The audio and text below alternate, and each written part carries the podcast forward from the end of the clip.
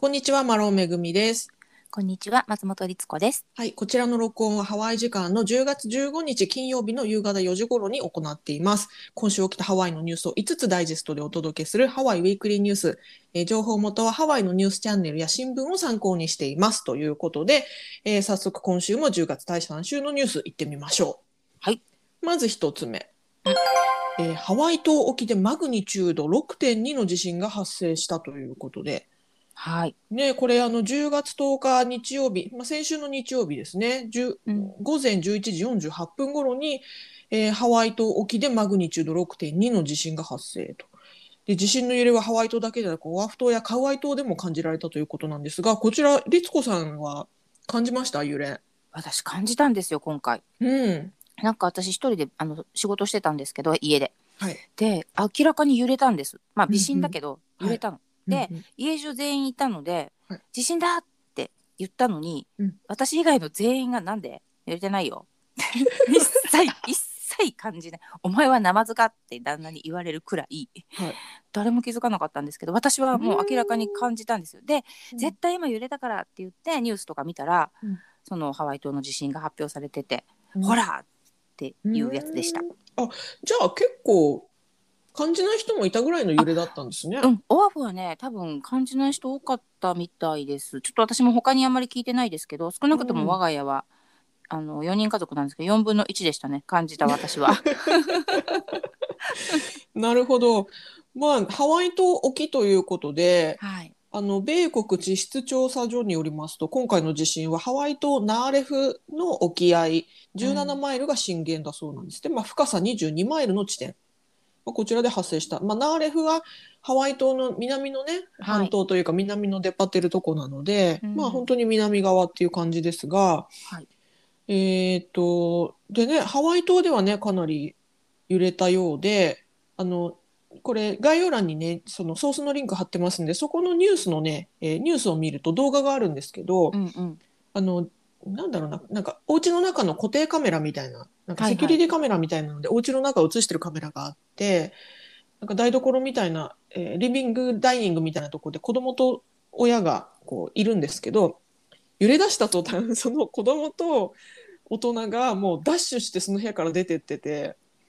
よっぽど揺れたんだね。うんすごい揺れてって、もうカメラもねと、途中で落ちちゃうぐらいの感じなんです。ただそのね親子が驚いてダッシュするのってさなんかこう日本人のこう防災知識としては 逆に危ないぞって。なんかね机の下にとかね。そうそうそうそう。まずは頭をあのかばってみたいなのがなく、ね。もうダッシュしてるから危ない危ないってちょっと見てて思っちゃったんですけどまあうんでもねそれを見るとかなり揺れてるので、うん。そうみたいですね。あの、うん。場所にもよると思うんですけど、私たまたま友達知り合いがその時にハワイ島に行ってたので、はい後で大丈夫だった？って聞いたら、うん実は全然感じなかったんですよとかって言っていて、うん。それ多分車乗ってたのかな？ドライブしてると結構ね気づかなかったり、あと場所もちょっと、あの多分南の方じゃなかったんだと思うんですけども、あんまり気づかなかったみたいで、だからら場所やシチュエーションにもよったと思うんですが、はいまあ、あの私はやっぱりハワイってそもそも地震が特に、まあ、ハワイ島はまだあれですけどオアフ島で感じる地震って本当に何年に1回とかしかないのでうんなんか勝手にドキドキしてました。うわねなんかもう一回来たらどうしようみたいな。うん、そうなんですよね。今回の地震で一応津波はなく、怪我人や大きな建物の損壊などの被害も報告されてないということなので、うんまあ確かにね、それほど、あのー大きな地震ではなかったにせよ、まあ、珍しいことなんですし、まあ、マグニチュードでいうと6.2ってね、まあ、そこそこのサイズですからね。まあ、今あの火山がねすごくあの、はい盛んに活動しているので、はいそれも関係あるのかなっていうね。まあそうですね。一応ですね今回の地震はハワイ諸島の重さから来る海洋プレートの歪みが原因である可能性が高いと。でまあハワイ島で活発あの活性化しているキラウエア火山への影響はないというふうに言われているそうですけれどもね。ねただまあ、うん。地球規模で見たら全てつながってるっていうね。見方もあるから。うん。うん。ね、詳しいことわかんないんですけどその友達がねその地震はあんまり気にならなかったけど僕がやっぱりすごかったって言っていたので、うん。まあいろいろね今ハワイ島ははい。いろいろ動いてるんだなって感じそうでかね。ですすね。あのボグっていうのは、あの火山性のねガスですけれどもね、はい。はいまあやっぱりね火山がこう、まあ、その日によってその火山の活動もこうねそうですね。多かったり少なかったりうん。うんうんあるようですけれどもね、はい。まああの引き続き警戒をしていきましょうということのようです。うん、まあ、でも大事に至らなかったようだったのはね、良、うん、かったですね。何よりですね。はい、はい、ということでこちらが一つ目のニュースでした。はい。えー、では次二つ目のニュース参ります。はい。はい。パンデミックで子どもの肥満度が上昇しているということで、えー、そういうデータが発表されました。えー、パンデミックの影響でえー、通学をはじめ外に出て遊んだりスポーツなどのアクティビティが制限され、まあ、かなり長い間制限されていたことで、はい、ハワイの子どもたちの肥満度が上昇しているというデータが発表されました、うん、えー、ロバート・ウッド・ジョンソン財団が今週水曜日に発表したデータによりますと2020年ですので去年の8月2020年8月までの1年間でハワイの若者の肥満が40%近くも増加したと。で特に10歳から17歳の子どもの15.5%が肥満に当たることが分かったということででこの水準はアメリカ全土でいうと25番目に高い水準だということだそうです。ねえ。うん、あでも正直子供に限らないなって今自分でこう こう胸に手を当ててしまいましたけど、うん、だって動かなかったですもの。まあね、本当にね。でジムも閉鎖されたりとかね。そういう時も多かったですしね、ただ10歳から17歳の子供の15.5%ってかなり100人いたら16人は肥満ってかなり多い水準で、ね、だなと思ってたのにこの水準はアメリカ全土で25番目でちょうど真ん中っていう、ね。うん、真ん中かいっていうね。びっくり。ちょっとアメリカの肥満率の高さに私はびっくりしてしまったんですが、ね、うん。えっ、ー、とですねニュースが伝えているところによりますとワイアナエコースト総合保健センターの小児科医である沖広先生。うん、沖広先生によりますとこの1年間で多くの子どもが20から60パウンドも体重を増やしているとコメントされてまして。60パウンドって30キロだよ。はい。あれ？ぐらいだよね。そうです。27キロ？うん。すごいな。20, パウンドは 9, 9キロですから9キロから27キロ持って子供で。ねえ。そもそも。ちょっとかなり深刻、はい、でまあこのあのドクターによりますと恐ろしいのは肥満だけでなく、まあ、肥満から発生する糖尿病糖尿病や高血圧によって引き起こされる合併症が怖いとまた、えーと、肥満はメンタルヘルスにも影響を及ぼしうつ病を発発症している子どもも多いということなんですって。ねなんかやっぱりねストレスはたまったと思いますよ。あの、うん、普通に考えてもやっぱり自分たちもそうですしで子供はねその学校に行けないお友達に会えないで外で遊べない部活もできない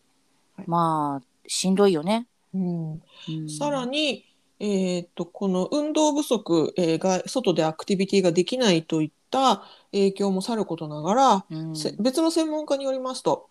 こういったパンデミックのね隔離だけでなく食料不足も影響していると語ってます、うん、その肥満がね。えー、健康的な食事が不足しているため栄養不良栄養不良によって、えー、体重増加が引き起こされているというふうに語られてまして、うん、えー、ハワイフードバンク CEO のエイミーさんのコメントをご紹介しますと、えー、ハワイの子どもの4人に1人えー、これはですねトータルすると約8万1000人の子どもが食料不安に直面していると。食料不安というのは、えーと要は食べるものはないとは言わないけれどもあの十分ではない。または内容に問題があるみたいなことですね、うん、この食料不安に直面していると。で今年ハワイはアメリカ国内で2番目に食料不安が高い州となっていますということなんですって。やだな、うん、でこの問題に対処するためにハワイフードバンクでは子どもたちが健康的なおやつをもらえたりえー、また週末に家族のために家に食べ物を持ち帰ることができるパントリーいわゆる食料庫っていうのかな、そういうパントリーを学校に設置する取り組みを、えー、このハワイフードバンクでは進めているということで、えー、このハワイフードバンクの CEO エイミーさんによりますと大抵の場合空腹の子供が1人いたらその子の家族や兄弟も飢えていると。うん、えー、こうした食料不食料不安はこれから23年の間にますます増えていくと予想していますということだそうです。ねなんかやっぱり、うん、そう食べるものがないわけじゃないけど、うん、ね、食べるものがないのにその栄養価の偏りとかで太ってしまうっていうね、うん、なんかすごい悲しい事実だな。そうなんですよ。あの、ね、要はこれってあのこのニュースでは触れられてないですけどアメリカ全土の問題で貧困と肥満っていうのもね、うん、すごく密接に関わっていると言われてましてやはりそのえー、収入が十分でない食食品に回す、えー、経済が十分でない家庭の場合やはりねその、えー、不健康な食,、ね、食事なんかお菓子とか、ね、そうそう、うん、お菓子とか油で揚げたものとか、はい、まあ、簡単にそのお腹が満たせて、腹持ちがいい食べ物を摂取することにどうしてもなってしまうと。そうすると必要な栄養素は足りなくてビタミンとかタンパク質とかね、そういうものは足りなくて、えー、カロリーばかりが、カロリーと糖分ばかりを摂取しちゃうからどうしても肥満が増えてしまうということなんですよね。だから食べ物はあっても健康的じゃな内容でないから、うん、やはり子供はかなりその影響を受けちゃうっていう。だからかなりねこれ深刻な問題だっていうふうにニュースも伝えてまして。なんか切ないよね。うんだからハワイフードバンクが今ね頑張ってるってことですけど、ね、どうにかこう改善していく方法がね見つかるといいですけれどもね。そうですね。やっぱり子供ってねその自分で選べない部分もあったりするのでね。まあもちろん大人もしんどいけども子供は特にね、うん、自分でこう食料を選べない、うん、食卓に並ぶものを自分で選べないっていうのもあるので、うん、ちょっとねいい形になっていくことを、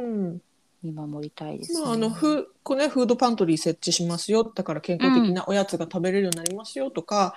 あとはあの公立のねあのハワイの公立の学校では今確か朝食とランチは無料で提供してるんですよね。はいはいうん、だからそれもかなりあの助けになるのかなと思ったりしました。そうですね。やっぱりそういうの大事だなと思います。うん、今本当にいろんなことがあって、あのそれぞれ家庭環境もね、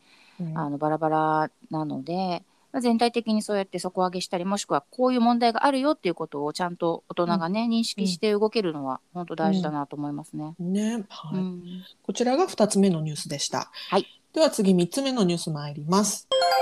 えー、今年のハロウィンはトリックオアトリートできそうだということです。うん、はい。もうすぐハロウィン。えー、もうね、はい、すっかり街はハロウィンハロウィンの飾り付けとかねあのたくさん出てる時期ですけれども、うん、ハロウィンの本番10月31日には、えー、トリックアトリートって言ってね子どもたちがお菓子を求めて近所を回ってトリックアトリートって言ってこうお菓子をねもらう習慣がありますけれども、はい、こちらのパンデミックが起きた昨年はハロウィンのイベントは軒並み中止になりましたしこのトリックオトリートもね、うん、できませんでしたけれども、はい、今年はトリックオトリートができそうだよっていうことでニュースが伝えてます。うんえー、先日ですね、ホワイトハウスのチーフメディカルアドバイザーのファウチ博士が、えー、今年のハロウィンは子どもたちはぜひトリックアウトリートを楽しんでくださいというふうに発表されました。まあ、トリックアウトリートを行うのはほとんど野外ですから感染拡大には影響しませんということだだそうです。このドクターファイファウチが言うには。はい、でそれを受けましてハワイ州の各自治体でもトリックアウトリートが許可されるところが多い、えー、見込みだと。えっ、ー、とね、現在決まっているところで言うと、オアフ島とカウアイ島では25人以下のグループでのトリックアトリートが可能。うんうん、一方、マウイ島では家族の中だけで行うようにというふうにしていると。だから、カウアイ島ちょっと厳しい。そうです、ね、ハワイでハワイ島はまだ未定だそうです。どういうふうにするか。うん、うん、ハワイ島いつも未定だよね。ハワイ島結構ね、あの時間かかるね。ね意思意思決定に はい。まあハワイ島もおそらくあのね、まあ早々、まあ、早々早々には決まって発表されると思いますけれども、はい、まあ、オアフ島では25人以下のグループでのトリックオアトリートが可能だよということなんですって。でで河合市長のデレク川上市長さんのコメントですとハワイでは住民の多くがワクチン接種をしているためトリックオアトリートは安全でありますと。え屋内ではマスクをつけなければいけないので屋外での感染リスクははるかに低いですから、ぜひ屋外でトリックアトリートを行ってくださいということだそうです。なるほどね。うん。まあ、うん、確かに外を回るからっていうのはありますけどね、その25人がいっぱい出たら、すごい数になりますけどね。ねえ。去年、去年そのパンデミックの本当にさなかの去年は、うん、あのやっぱりねそのお菓子の受け渡しそういうあのそうだよね。コンタクト。触るっていうのがもうね、それ自体がもうすごくリスクなんじゃないかみたいな風で、うん。うん、あのあれでしたけど今年はねその、まあ、もうちょっとそこら辺が緩和されてももちろんワクチンもあるしっていうようなことのようですけれどもね。ちなみに注意点としましては、はい。えー、コスチュームのマスクは感染防止のフェイスマスクの代わりにはなりませんよと。ね、そのニュース見て私も面白いなって思いました。そりゃそうですよっていう、ね、そりゃそうですよと。だからよくあのお狼のねマスクとか骸骨のマスクとかしてても、うん、それはフェイスマスクの代わりにならないからあの屋内でもしねそあのそういうコスチューム着用するような機会があるのであれば、もちろんフェイスマスクをしなければいけませんよということです、ね、だって息ができるようにできてるからねああいうパフォーマンス用のマスクはね。うん、まあでもまあ、確かにそのね去年はなかったしやっぱりこう1年に1回の大きな楽しみなので特に子どもにとってはできるっていうのはね、まあ、あのいいニュースなんだろうなと思いますが、うん、じゃあ例えばあの普通だと大きなショッピングモールなんかでねいろんなお店でもトリックアトリートその日だけは結構あの高級店のシャネルとかねビトンとかでもこう、子供が入っていくとお菓子くれたりするんですけれども、うんうん、今年そういうのはどうなのかな？さすがに無理かなと思ったりとか、ね、ちょっとねその辺の線引きがみんなどうするのかなって思ったり、ね、あとあのワイキキはやっぱりこう唐川通りを単純にもうあの仮装して歩き回るっていう,、こう人がいっぱい出るっていうのが毎年恒例なんですけども、うん。はい、その辺はねどうなのかなとか。まあ野外っちゃ野外だけど、ね、まあ野外っちゃ野外ですけどね。でもあの歩行者天国にならないんですよ。だから、歩道をみんなすごい人数が歩道をね仮装して歩くから、うん、いわゆる密なんですよね普通は。まあだからソーシャルディスタンスが取れる範囲でやるってことになるんでしょうけどもね。ね。なんかちょっと、うん、まあ水を差すつもりはないんですけど、いろいろこう老婆しながら思ってしまいましたけど。ねまあ、うんあの唐川通りのねその仮装はどちらかというと大人ですよね。そうですねそうですね。だからまあ子どもたちがその本当にお家の周りご近所のお外を回って、うん、お家でトリックアトリートって言ってお菓子をもらうというのはね確かに、うん、あのちゃんと距離も取れば、そんなに危なくないのかなとも思いますし、うん、本当に年に1回だからねこれね、うんうん、そうそう。やっぱりニュースでもね楽しめれば、うん、言われてます。やっぱりあの子供にとってはすごく大きなイベントなので、はい、ぜひ楽し、あの安全対策をして楽しんでくださいということだそうです。うん、はい。ということでこちらが3つ目のニュースでした。はい、次4つ目のニュース参ります。えー、強風で送電線が落ちえー、女性が感電死したということでニュースが伝えてましてちょっとね、うん、まさかこんなことが起こるなんてというちょっと恐ろしい事故ですが、えー、今週火曜日の夜、えー、ハワイ島パホア地区の路上で強風により木の枝が折れその枝があの電線にね送電線を倒しちゃったんですって。はい、でちょうどその倒れた下に駐車していた車があったんですけれどもその車の上を直撃しちゃったと。で、車の周りの地面に火がついて燃え上がったと。まあ、あの、一説によると、その、地面に落ち葉とかが落ちてて、それに引火して、うん、あの、燃え上がっちゃったそうなんですが、えー、車の中に、えー、2名の人がいまして、1人は59歳の男性、もう1人は58歳の女性。えー、この2名がいたんですが、車の中にいたその59歳の男性は後部座席の窓から脱出。はい、で、続いて一緒に乗っていた58歳の男性、あ、ごめんなさい、58歳の女性も最初に脱出した男性に続いて窓から脱出しましたが、脱出した際に亜鉛メッキされたゲートの上に落ちてしまい、そこが通電していたため感電死してしまったということなんですって。ねうん。こんなことってあるんだと。うん、でも、その様子を見まして男性はねすぐに女性を助けようとしましたが、えー、その通電してた電流によって地面に叩きつけられてしまったと。まあ、それぐらい強い電流だったということで、うん、まあ、とはいえ男性の方は軽傷で済んだみたいですけれどもね。ただ、でもね、うん、いや、恐ろしいなっていうことなんですよ。で、専門家によりますと、もし同じようなこういった状況に陥った場合、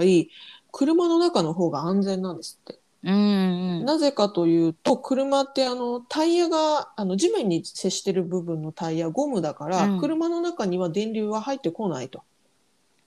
いうことなんです。もし地面が通電してても、うん。うん、だから慌てないであの車の中にとどまるようにというふうにアドバイスされてます。はい。うん、車の中の方が安全ですよ。なので、車の中にいて、車の中から911、えー、救急とか消防に電話するようにと、ね、はい、うん、いうことなんですって。だけども今回の場合おそらくその外がね火がついてるからそ,、ね、それで焦ってあの脱出しようとしたってことだと思うんですけどもし車が燃えたり煙が入ってきたいた場合どうしたらいいかっていうことなんですが、うん、そういう場合はまずドアを開ける。で車のフレームなど金属部分に触れないようにジャンプしてから降りてほしい。うんで安全な場所にたどり着くまでは足をシャッフルするって書いてあってこの足をシャッフルってなんだろうって私ちょっと分かんなかったんですけど。多分あの両足で降りちゃうと通電しちゃうから、うん、片足ずつしかそう地面につけないだからなんて言うんだろうダッシュしてるみたいなこと？ダッシュっていうか要は片足だったら通電しないんだよ、一、うん、箇所だから。だから、うんうんうん、両足いっぺんに地面についてしまうとガーって体に、うん、あの両足が入り口と出口になってしまうので、うん、常に片足しか地面についていない状態、あなるほどなるほど。だから競歩の逆だよね。なんて言ったらいいんだろう。常にわかりますわかります。ケンケンしていけばいいっていう、ケンケンケンケンもしくはもう必ず片足のみ。そうそう、うんうん、両方がついちゃダメ、うん、ちょっとその笑い事じゃないけど。いや本当ですよね。笑い事じゃない不謹慎ですよね、多分ねいやでも本当にそんな状態に遭遇したら、いくら聞いてても、うん、あの焦ってしまうし、うん、一刻も早く外に出たいからきっと両足で飛び出しちゃうしって思いますけどねねでもちょっと本当にいやめったにないとは思いますけど、うん、ね怖いですね。恐ろしいですよね。はい。ねねあのやはり調査によりますとやっぱりこれはねあのすごく、えー、ぐ偶然というか偶偶然の不幸の不幸な事故だということで何か声があったりそういったものではないしちょっと防ぎようがない事故だったっていうふうにあの結果結論付けられてますがただしあのこれ要はあの電線って公共のものじゃないですか、うんうん、公共物、はい、から公共の事故っていうことになるそういう扱いになるみたいです。うん。なんかでも本当にまさかね、まさか自分たちが車止めてるその上に折れた電木から電線降ってくるって思わないし、うん、ね、自分たちの周りが急に燃え出すなんてそんな映画じゃあるまいし、うん、って思うし、ましてやそんなね自分のちょっと関係値わかんないですけどもその一緒にいた人がビリビリってなったらそれは助けに行きたくもなるよね。その男性もね。いや本当辛い事件ですよね、ね、これはね。ちょっとうん状況ちょっとわからないですけど、はい、非常に辛いですね。はい、ということでこういった事故がありましたということでした。はい、はい、では最後5つ目のニュース参ります。はいえー、今年はクリスマスツリーが足りなくなると予想が出ています。うん、うんえー、ハワイをはじめとしてアメリカでは、えー、クリスマスになると生のクリスマスツリーを飾る習慣があるんですね。生のって、はい、いわゆるあのプラスチックのフェイクのあのクリスマスツリーじゃなくて本当の木を、えー、切ってきてそれを飾り付けすると。いう習慣があるんですけれども、はい、今年はこのハワイに入荷されるその生のクリスマスツリーの量が少なくなることが予想されているということで欲しい人に行き渡らない可能性があるんですって。でクリスマスツリーに使われるモミの木はハワイの気候では育たないのであの育たないというかまあ少ないので、はい、えー、主にオレゴン州からあの、はい、アメリカ本土のねオレゴン州から輸入されてるんですけれども今年の夏にですねオレゴン州を含むアメリカ西海岸を襲った熱波および山火事の影響によりまして、えー、かなりこの、えー、もみの木の栽培がですね少なくなっていると。ね燃えちゃったんだね。うん、そのオレゴン州の農家の中には今年の夏に最大90%のこのもみの木を失った農家さんもあると。90%でもほとんどじゃんっていう大変。ことなんですけれども、はい、ですので、まあ、必然的にハワイに入ってくる量も少なくなりますよということなので、あの欲しい方はお早めに、えー、購入してくださいと。お早めにって。お早めに売ってくれるのかな？まあはいあの大体なんていうんですかあのいつぐらいからかな、まあ、サンクスギビング前後ぐらい、まあ、11月の後半ぐらいからあの生のね木があの店頭に並び始めて、うん、で実際買うのは12月に入ってからにしようみたいなお家もあったりするじゃないですか。あそっかそっか。じゃあもう売り始めたらすぐに予約した方がいいよ、うん、いいよっていう本当に欲しい人はもうそうした方がいいよっていう、まあ、毎年あの売り切れるってことがそもそもないから、結構そのクリスマスの直前というかもうクリスマスの当日まで売ってたりするぐらいのそうですね本当1日2日前でもねあのツリーを車の屋根のとこにくくりつけて走ってる人いますからね。そうそうあのギリギリになるとね値段が安くなるからね。あそうかそうか。そうだから多分ギリギリに買う人とかも結構いるんだけれどもやっぱりそれはねあの厳しいですよっていうことですって。ね、うんオレゴンってねあのそういう森が森というか、はい。ね木が有名だもんね。そうなんです。えっ、と、オレゴン州の、あの、車のナンバープレート、うんうん。あの、ハワイ州のナンバープレートは虹がね、レインボーが書かれてますけど、はいはい。オレゴン州のナンバープレートにはモミの木が書かれてるんですよ。ね。そう、それぐらい、あの、クリスマスツリーツリーで有名な土地柄なんですけれども、名産地なんだけどね。そう、クリスマスツリーがね、名産なんですけど、まあ、本当にね、今年は熱波、まあ、もっと言うとですね、そそうの前、その冬ですね、冬のアイス,、アイスストームって言って、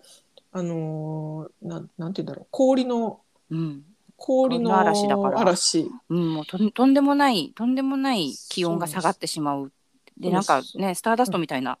そうなんでなんかこすうん。それであの氷え木が凍っちゃって木が折れちゃうっていうね。それそれも大災害だったんですか、まあ、それもあったし山火事もあったし、ねまあ、燃えてなくてもそもそもその熱波でもう木が死んじゃうっていう、えいやーなんかすごい今年去年あたりはいろんな災害がね天災が重なってますもんね。うーん本当ですね、うん。はい。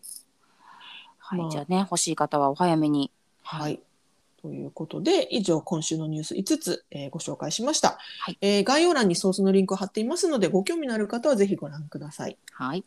ということで、今週もご視聴どうもありがとうございました。ありがとうございました。はい、さようなら。さようなら。